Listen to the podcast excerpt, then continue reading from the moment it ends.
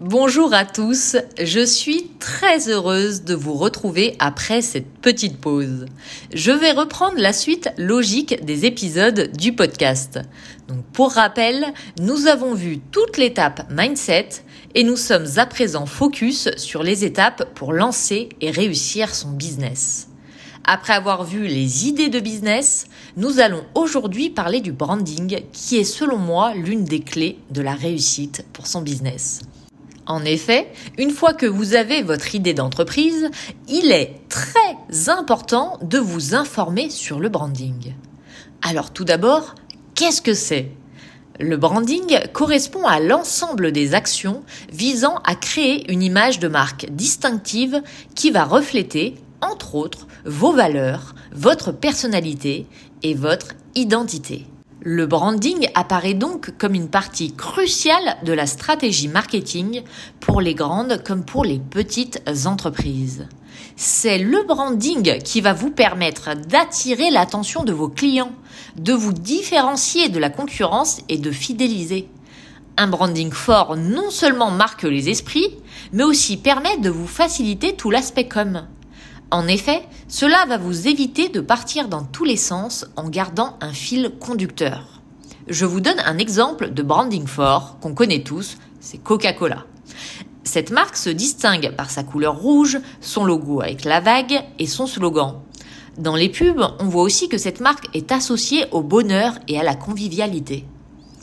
Alors, comment travailler son branding? Je vais vous donner trois éléments qui vous permettront d'avancer sur ce point. Le premier, c'est celui de connaître votre cible. Il est essentiel de cerner votre client idéal. Qui est-il? Quel est son métier, son âge, ses passions? Dressez une liste des caractéristiques de ce client. Cela vous permettra d'adapter votre contenu et votre ton.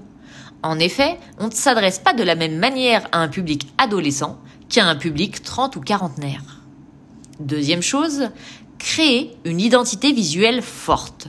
Souvent, à tort, on associe en tant que synonyme identité visuelle et branding, alors que le branding contient plusieurs éléments, dont cette fameuse identité visuelle. Donc pour travailler cette dernière, vous devez faire attention à votre palette de couleurs, à votre logo, à votre typographie. Tout doit avoir un sens. Aussi, il est très important que votre identité visuelle se retrouve sur, tous vos supports. Packaging, carte de visite et de remerciement et sur vos réseaux sociaux. Je vois régulièrement des entrepreneurs avoir une identité visuelle sur le compte Instagram, du compte TikTok et du site internet. Avoir des palettes de couleurs qui varient en fonction du réseau social. Parfois, c'est le packaging qui dénote. Quelqu'un qui a un logo avec des tons pastels roses qui va utiliser des enveloppes noires mat. Ce n'est pas incompatible, mais il est vraiment important d'essayer de garder son identité visuelle de A à Z. Enfin, troisième élément, quel est votre message? Quelle est votre promesse? Ce message doit expliquer clairement ce que fait votre entreprise. Et répondre des bijoux par exemple ne suffit pas. Vous devez aller plus loin. Par exemple, pour Topo, ma promesse est de vendre des bijoux good vibes, transmetteurs d'énergie positive. Et vous, quel est votre message unique? Lorsque vous aurez travaillé ces trois points, vérifiez que vous êtes cohérent et surtout clair et que vous le resterez au fil du temps. Personnellement, j'avais beaucoup misé sur mon branding au début, mais je me suis rendu compte que je m'étais perdu au bout de quelques mois.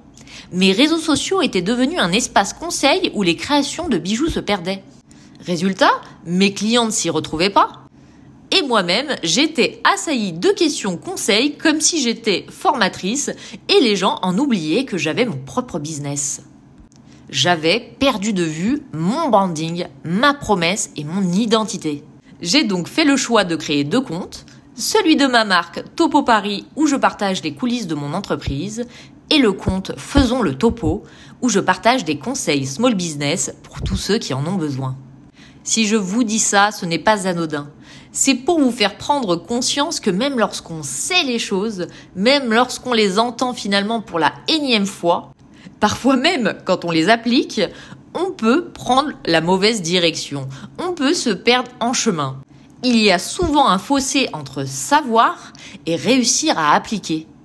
Alors si je peux vraiment vous donner un conseil, c'est posez-vous, écrivez ces éléments sur un papier et répondez à ces questions.